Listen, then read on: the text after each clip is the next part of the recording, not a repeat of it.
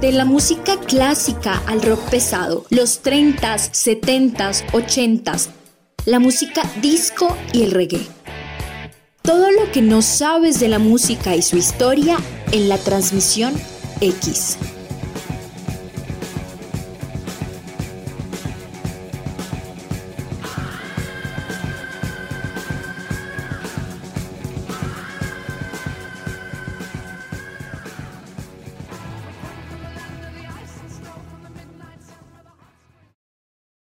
Bienvenidos una vez más a la transmisión X. Yo soy Nico Silva en una nueva transmisión. Eh, bienvenidos a nuestros oyentes de Escenario Radio de la Santoto y también de Poliradio en la Universidad Politécnico Gran Colombiano. ¿Cómo están el día de hoy, muchachos? Como siempre, acompañándome Esteban y Pau. ¿Cómo están? Bien, Nico. Espero que nuestros oyentes también estén bien. Hola, Pau. Hola, ¿cómo están todos? Eh, bienvenidos a una nueva hora de música feliz de tenerlos acá otra vez. Una vez más hablando nosotros de, la historia de la música y de esos datos curiosos eh, de la historia en general. Hoy vamos a hablar un poco de, ese bar, de ese antro que fue la cuna de lo que vamos hoy punk rock, un poco de new wave y para esto nos vamos a mover un poco a lo que sería 1973 con Hilly Crystal, ¿Qué sabes de eso, Esteban, de Hilly Crystal? Bueno, de Hilly Crystal. Realmente no soy mucho de nombres. Fíjate que, cuando me dijeron Hilly Crystal yo no sabía hasta que relacioné, claro, Hilly Crystal fue el que hizo, formó todo lo que se, conoció como el CBGB. Hilly Crystal pues es un, fue un ser humano porque murió en 2007 un ser humano que le gustaba mucho la música y, de una u otra forma llevó este negocio de la música a otro mundo, a otro plano, pero de forma divertida y diferente. Un poco pobre también, ¿no? Porque la, vuelta de la movida era, era bastante underground, podemos decirle este caso. Era, era complicada era complicada porque igual él también no, o sea, no se veía como un hombre de negocios, entonces siempre había problemas de renta, eh, le debía pues a mucha gente, entonces era complicado mantener estable el, bar que, pues que fundó, el emblemático CBGB. Pero ¿saben algo chistoso? Perdóname Nico, algo chistoso es que el man siempre tuvo carencia de dinero, pero era un empresario. Eso es lo contradictorio. Es cierto, y tú buscas a Hilly Crystal en, internet y te aparece músico y empresario estadounidense. Ese es un datazo ahí, porque siempre, siempre, al parecer, tuvo problemas de, dinero y de hecho ese fue el motivo para cerrar en 2006 el CBGB, ¿no? Eso, pero... ah, bueno, perdóname, perdóname. Sí, porque pues... la renta problemas de renta, exacto. Entonces ya como que no, o sea, como que el bar era muy exitoso y todo, pero no se veía el dinero. Pero también había una sobreexplotación de en el 2006 sobre, sobre el alcalde de New York, de Nueva York, que, que también se estaba aprovechando mucho del bar y no le ayudaba en nada. ¿Y cuál era ese alcalde? ¿Giuliani era que se llamaba? Rudolf Giuliani. Sí, exacto. Y, sí, efectivamente que, se lucran un poco de, pues es que claramente la cuna del punk rock no es cualquier lugar. Y es que hay que tener en cuenta que aquí salieron pues muchos artistas como Ramones, los Talking Heads, Blondie, que les dieron la oportunidad, ¿no? ¿Les parece si de pronto vamos y escuchamos un poquito de lo que, tenemos hoy para mostrarles? Nos vamos con Blondie. Listo, de una. Entonces vamos a dejar con Heart of Glass de Blondie. Bueno, ya estamos escuchando Blondie, Heart of Glass. Es una canción que marcó, ahorita está marcando hito en Miley Cyrus. Sacó un cover. Esta canción es alucinante y definitivamente puedes escuchar en la voz de Miley con estos géneros fuertes, pues ha traído varios fans que creen que, que le queda Miley con con esos toques de, rock. Me pareció algo muy curioso verla haciendo esos Bueno, porque es que nunca ha sido, para mí, nunca ha sido muy rockera, ella siempre ha sido muy pop y, y sus vueltas han sido así como muy, muy de artista pop, si es eso. Digamos, escucharla con el cover, no sé, me corrigen si es el de Zombie, creo que fue el que escuché. Sí. Eh, ush, pero muy bueno, la verdad. O sea, dentro de su voz, claramente. Exacto, o sea, ella ha mostrado, obviamente que su voz da la capacidad para cantar rock. ¿Tú qué piensas, Esteban?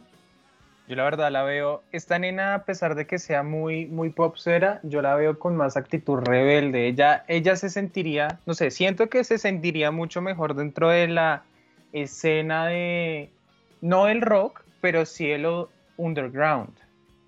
Sí, y además ahorita el 27 de noviembre saca su séptimo álbum que se llama Plastic Hair y pues le mete duro a la experimentación de matices rockeros, entonces pues vamos a esperar que también eh, nos sorprenda un poco con más covers de rock.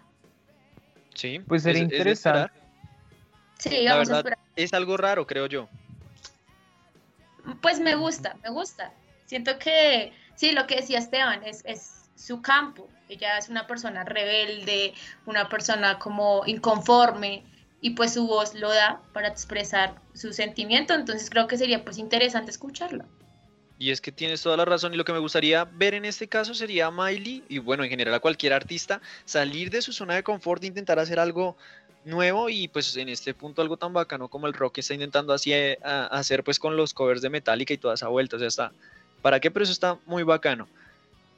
Ya en este caso, digamos, regresando al tema del programa, con el CBGB, con el CBGB, eh, bueno, tenemos que hablar de la puerta que le dio a todos estos artistas, como eran los Talking Heads, como ya lo había dicho, los Ramones.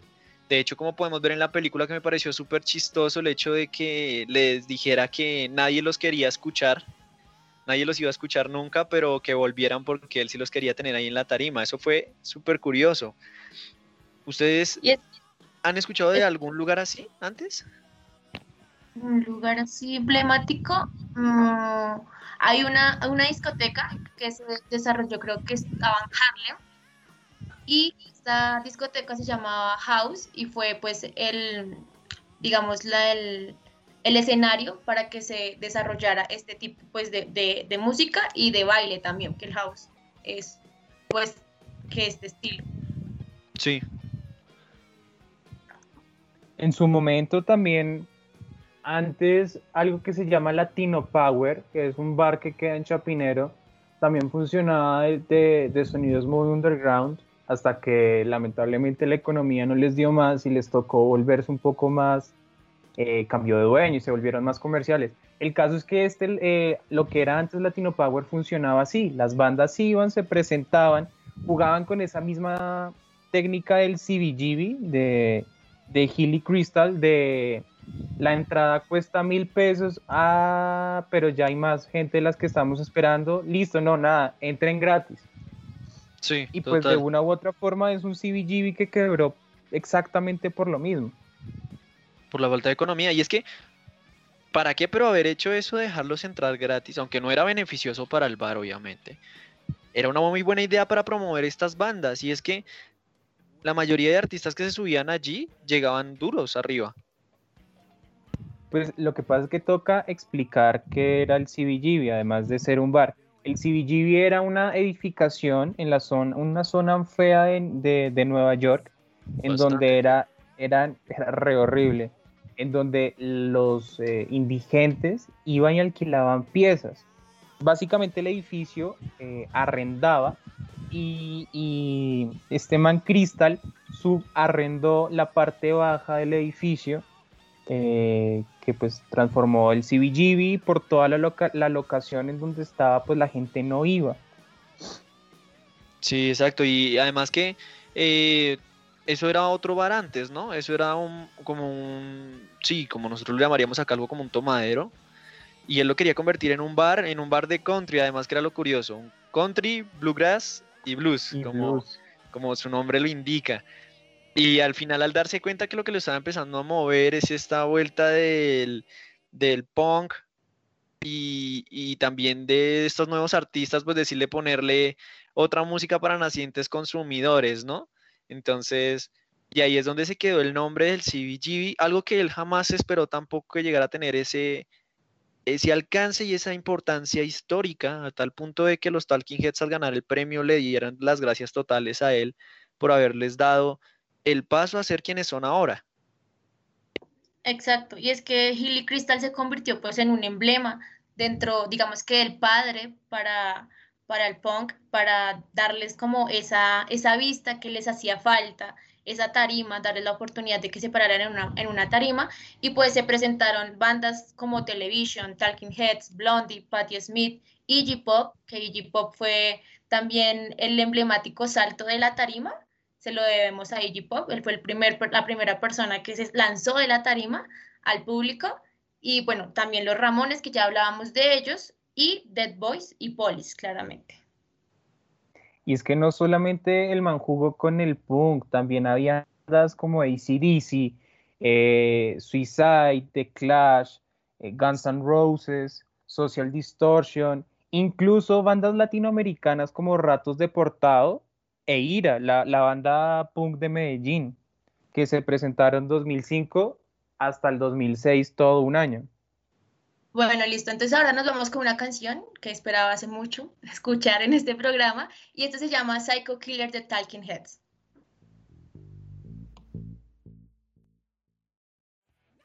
Bueno, nos fuimos con Psycho Killer de Talking Heads, luego I Wanna Be Said de Ramones y finalmente regresamos con Back in Black de ACDC, que de hecho es un tributo al primer vocalista que tuvo la banda, como dato curioso. Eh, como, como estaba diciendo antes de que Paula me menospreciara mi comentario, muchas bandas, además eh, de las conocidas de punk, se presentaron en el CBGB. Eh, el CBGB, además, nuevamente el punk, también se metió mucho con el hardcore, se metió mucho con el oi. Incluso llegó a rozar el, skinhead y no podemos faltar con el metal y las bandas latinoamericanas. Nico, ¿tú qué sabes de esto? Bueno, como tú lo mencionaste antes de que sí, efectivamente, Paula te cortara el comentario y te mandara la canción que tanto deseaba. Eh, Ira, Ira, precisamente la, banda colombiana de punk que llegó allá, hizo su super presentación, eh, de la cual de hecho eh, hay un documental, salió, creo, si no estoy mal, este año, y eso fue hace como 15 años y ellos mencionan allí cómo fue su experiencia en el CBGB dentro de este lugar místico para el punk y lleno de, bueno, con esos baños horribles, que eso es algo que todo el mundo recalca en, cuando habla del CBGB. Y, eh, y hablan de eso, de la tristeza que les dio saber que en el 2006 haya acabado. Eso es como lo que, lo que sé de, de ira, digamos, allí en este lugar. Bueno, para los que no saben, esta banda que es de Medellín, eh, se constituye, está formada por Mónica, Viola y juegan mucho con el bajista. ¿El bajista cambia a veces? sí, sí, sí. Mónica y Viola son esposos, viven en, en, una en Santa Ponquera, que es una casa que ellos mismos hicieron. Y el caso es que en algún momento a ellos les llegó un mensaje del CBGB, un correo, eh, cuando aún existían las cartas, diciéndoles que no, que vengan, que participen, que no sé qué y que sí sé más. Cuando ellos llegaron al CBGB, a Nueva York, nadie, nadie había dicho lo que dijeron los fanáticos. Nunca había estado tan lleno para ver una banda extranjera que nadie conocía. Mónica, que es la, baterista, ella dice que el, primer momento donde pisaron el, el, escenario a tocar, eso se volvió un despelote y entraban el pogo y que los miados salían volando. No, fue, fue un. No, es que no puede ser la palabra. estar ahí. Sí, total. Es que. No, y es que hay que entender que si esto es la cuna de la cultura punk y es un lugar donde entras gratis, empecemos por ahí. Entras gratis, haces lo que quiera, total libertad y tomas cervecita. Yo creo que obviamente se prestaba para que cualquier cosa sucediera y, precisamente eh, la música lo daba. Pau, ¿tú te sabes algún mito del CBGB? Mito, no, yo solo había escuchado que los baños pues eran horribles, que pues en los baños pasaban muchas cosas, y, pero pues así como mito, ¿no? Que se caía la gente de la tarima porque la madera no era muy buena, entonces más de un cantante o de un baterista iba para el piso. Y, ya prácticamente eh, eso es lo que se decide, así como mitos, datos así. Como sí, que los artistas también dejaban sus marcas en el baño, ¿no? Ya sea stickers, firmas, eh, de todo tipo de marcas, creo yo. ¿Pero a ustedes les gustaría, les gustaría, si tuvieran la oportunidad de ir y entrar a esos baños? Esos baños ya en este momento no están así, pero si hubiera podido ir en ese momento, en tipo 1970, mmm, parce, sería una chimba, porque estaríamos viendo, estaríamos viendo literalmente nacer allí el punk rock, un lugar que vio a los Ramones, a los Six Pistols, eh, o sea, es un lugar muy grande, o sea, haber estado allá debió haber sido muy, muy bacano, a mí me parece eso, hasta entrar a los baños. Y es, que, y es que a pesar de que había un montón de libertad, no significa, no significa que hubiera sido un lugar feo. De hecho, muchas celebridades y artistas, colectivos de artistas como Andy Warhol, frecuentaban mucho este sitio por, por exactamente la, aquello de la creatividad, porque era un lugar donde además de rebeldía, se formó la primera revista underground de Estados Unidos se formaron más de 14 bandas, lanzaron al estrellato más de 20 artistas y, culturalmente es todo un significado hacia la música. Yo en lo personal, a mí me hubiera encantado estar. Y me hubiera encantado estar cuando, cuando bueno, este es un mito, Patti Smith, la, la reconocen, le apostó a una nena que no era capaz de hacerle sexo oral en, el, en la tarima al vocalista de Dead Boys. Y efectivamente lo hizo. sí. Y mientras el man cantaba, claro, entre los entre cantaba y los gemidos, decidió después de, de, de, haber terminado lanzar el micrófono a una viga y ahorcarse para sentir más placer. No, eso era una. Esa, esa gente era loca. Em, sí, definitivamente esa es la palabra que tengo para definir a, a los Dead Boys y es que literalmente estaban locos. Pero pues bueno, es que lo que les digo, debe ser el ambiente, el lugar, la vibra que estás sintiendo llena de del furor juvenil también de lo que era el pop en ese, el punk, perdón, en ese momento. Y pues yo creo que es muy bestial. También tenemos otras bandas que asistieron como eh, The B-52s y yo creo que vamos a ir a escucharlos un poco, ¿no? Los dejamos con Rock Lobster de The B-52s. Bueno, retomamos aquí en la transmisión X con este temazo de sucio plan de ira. Y vamos a seguir hablando del CBG y vamos a hablar un poco de lo que es un fotógrafo que se encargaba de retratar lo que sucedía en esas noches de, furor y punk y, y el rock, por decirlo de alguna forma, en este lugar. Y este fotógrafo se llamaba David Godlis este man que se tomaba las fotos y creo que es el único que tiene esas fotos, bueno, aunque habían como seis fotógrafos, según lo que leí por ahí, pero él es el que tiene las fotos como más representativas de los artistas que iban al CBGB. Tenía fotos de Richard Hell, tenía fotos de, bueno, Patti Smith obviamente, de Joey Ramón, de Alex Chilton, y tiene todo esto en un libro, porque en ese momento los periódicos no querían publicar esa historia, no les parecía como como algo bueno de retratar. ¿Ustedes qué saben de esto, muchachos? Habían muchas referencias buenas de las fotografías, de hecho decían que, que las imágenes eran tan íntimas que prácticamente se podía oler el sudor de cada cantante. Entonces, eh, bueno, las, obviamente las fotografías eh, dejaron historia, retrataron todos esos momentos eh, importantes dentro del punk y bueno, todo era blanco y negro también. Claro. Es que toque. Exacto, ese era como el toque diferencial, pues que es muy importante en el punk. Claro, lo que pasa es que el blanco y negro, el blanco y negro es la esencia fundamental no solo del punk, sino de, la emocionalidad. El blanco y negro ayuda a, a, dar lo que el color quita y es como esta, sentimiento, como esta esencia. Y es que, Nico, ¿me recuerdas el nombre del fotógrafo? Porque no me acuerdo. David Godlis. Este man es uno de los siete fotógrafos más importantes de la escena musical de entre los 70 hasta los 2000. Sí, total. Y es que las fotos de él, bueno, como su libro lo, lo, indica, narran una historia y su libro se llama La historia se hace, se hace de noche. Este perfecto, esos temas, digamos, del punk y lo retrataba de una manera muy, muy, muy buena. O sea, las fotos mostraban efectivamente la esencia de lo que era este lugar, la esencia de los artistas disfrutando. También mostraba un poco de cómo eran ellos eh, a nivel de personalidad, creo yo. Porque uno ve la foto que tenía, digamos, o que tiene de Blondie, que tiene de los Ramones, que tiene de los Talking Heads, y demuestran cómo, era, cómo eran ellos, cómo eran en esa época. Es muy cierto. Y además, además de, ok, muchos de nosotros podemos decir que no, que había un montón de fiestas, de cosas atroces, pero incluso el CBGB tenía unas reglas no escritas y todo el mundo las respetaba. De hecho, el, el, el fundador del CBGB en algún momento dijo, aquí no me van a entrar con armas y persona que entraba con armas, persona que le pegaba con un bate.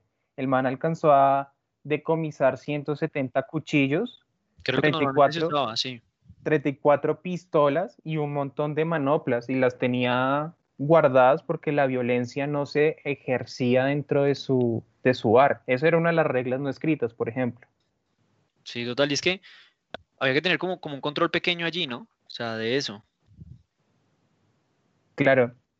Y aunque en, Estados Unidos, más propiamente, además de Inglaterra, siempre gusta esta, estas peleas entre hardcoreeros, punqueros, skinheads. En el CBGB era como una zona neutra, era una zona, era una zona de bandera blanca, todos eran amigos de todos, nadie se agredía. Se, como les decía, se presentaron hardcoreeros como Agnostic Front, Madball, eh, se presentaron eh, bandas de, hoy como Evil Conduct y, nunca hubo una agresión, nunca hubo trifulca, nunca hubo gente afectada fuera del pogo. Sí, obviamente, pero es que el pogo no puede faltar. Y lastimosamente este bar decaería, cerraría en lo que sería el 2006, el 15 de octubre del 2006, cerró, pero hubo un concierto increíblemente excelente antes de finalizar y era ver tocando a los que prácticamente iniciaron allí, Blondie, a Patti Smith, también estuvo Flea de los Red Hot Chili Peppers y fue un concierto en el que hubo cosas increíbles. Eh, este concierto fue retratado por, por un artista, me les confirmo el nombre del artista, el artista Bruno Hadjat, se llama así. Grabó y fotografió las 48 horas del club eh, final y lo puso en una exposición que se llamó Bye Bye CBGB, así se llamó. Y podíamos ver en, este, en esta despedida a Patti Smith eh, cantando pues muchos de los números que lanzó en ese tiempo, eh, cantando también como canción final Gloria, pero con este vídeos de Blitzkrieg Bob, la de los Ramones. O sea, eso debió haber sido súper loco y algo excelente de haber visto. Y un dato curioso, Madonna se presentó en el CBGB cuando, cuando hacía de solista y la historia es muy divertida. Resulta que Madonna está, está eh, no sé cómo se diga, ¿ella es la reina del pop o Ella es la reina del pop, sí, ella es la reina del La reina del pop en algún momento fue baterista de una banda. El nombre de la banda traduce desayuno antes de la medianoche. Y es que era una tradición de, de algunos del CBGB desayunar cuando se acababa y se cerraba el CBGB, que era después de las 12 de la noche.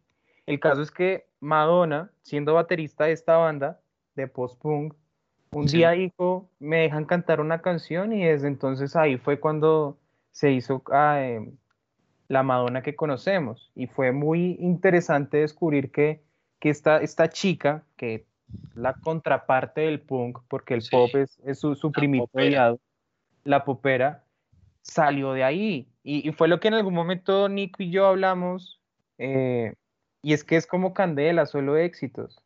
Sí, literalmente era eso, porque artista que pisaba ahí definitivamente iba a pegar de alguna forma u otra, algunos más grandes que otros, pero pues es que comparemos a Blondie, a Patti Smith, a, tenemos a los Talking Heads, pues que Ramones, por favor, allí también estuvieron los Six Pistols, son, son bandas demasiado grandes y todas salieron desde ese punto, simplemente por tocar. Me parece algo increíble. En, por lo menos en, en 2010, iHeart Radio sacó, o bueno, lanzó un programa que se llamó Radio CBGB y de hecho en 2012 hicieron un concierto sobre pues el CBGB.